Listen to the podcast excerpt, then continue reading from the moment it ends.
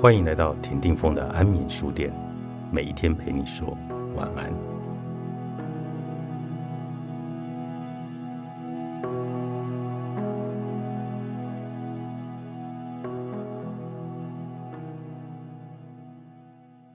我们在人际关系建立时，要留意自己的心理地位。若你在原本生活中时常觉得自己心理地位卑微，也就是低自尊。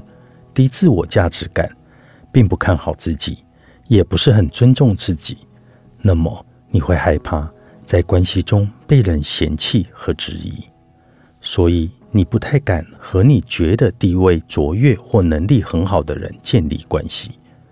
你害怕深受打击以及挫折，所以不自觉的会去找那些处境比你还不如的、比你问题还多的，觉得他们需要帮忙和关怀。然后不停的关心和给予，以此建立自己在关系中的价值和地位。但是你却忽略了，其实你没有那么多的资源和能量，可以一直保持在给予以及付出的状态。当你很投入在这段关系时，自然会觉得这段关系好像很重要，所以也会开始想要彼此交流，想建立再深交一点的关系。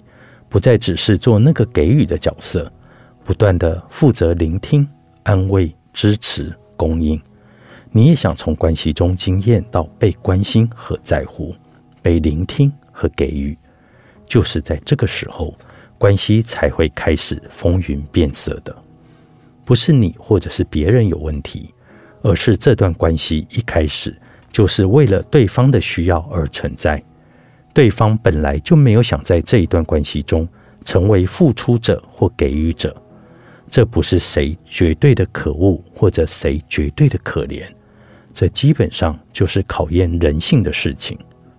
如果你在关系中事实上没有能力去建立平等、相互支持的关系，就像前面说的，你会去找那些看起来需要你的人，抬高自己在关系中的地位。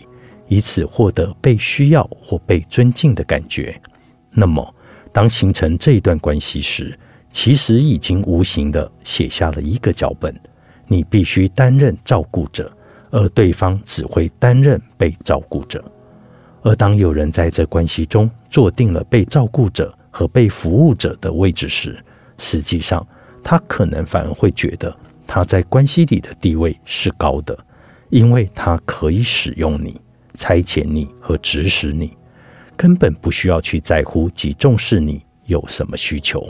你付出的过程究竟要承受与面对什么？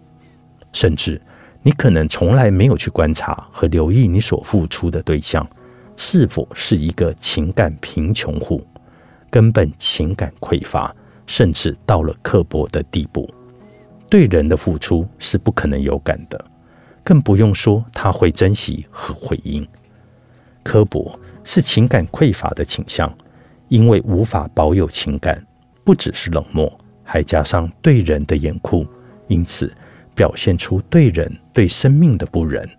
如果你被刻薄以待，那么远离这个人，不要抱着幻想要用自己的行为得到他的肯定。他若有能力给出情感上的肯定和回应。你又岂需日夜的努力，不断的期盼呢？你向情感匮乏者讨要感情，那是怎么也得不到的。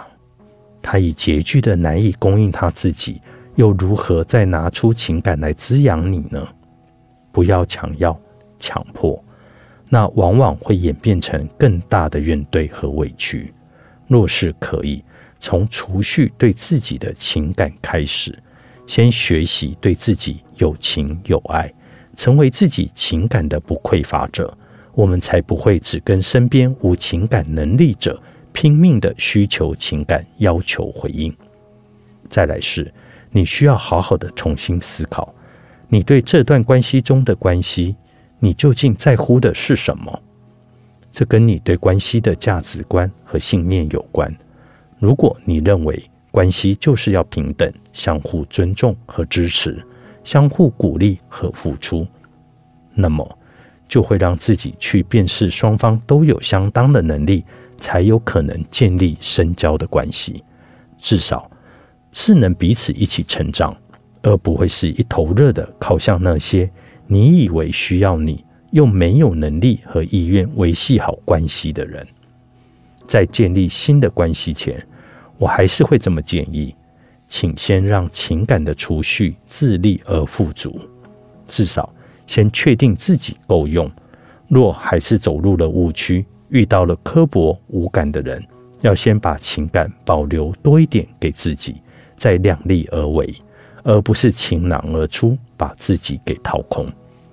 千万不要有那种心态，我要掏心掏肺给你看，证明我一片赤诚。如果有人要你这么做，基本上他本来就是怀疑你不接受你的。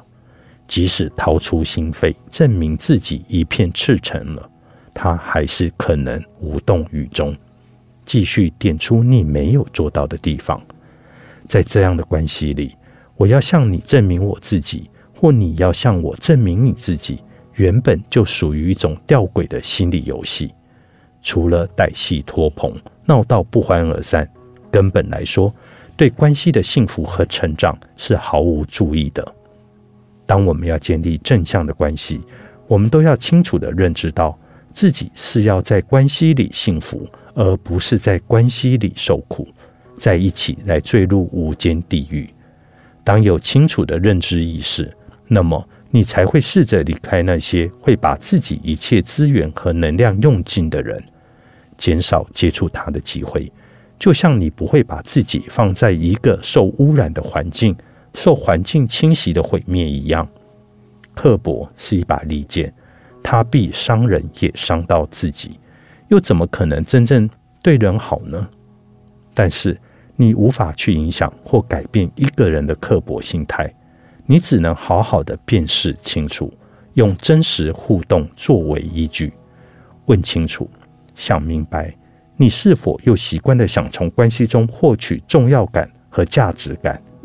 只要有这样的一点起心动念，就不是建立在健康的关系基础上，那么关系的纠葛和拉扯是早晚都会发生的事。惯性讨好，作者苏洵慧，三彩出版。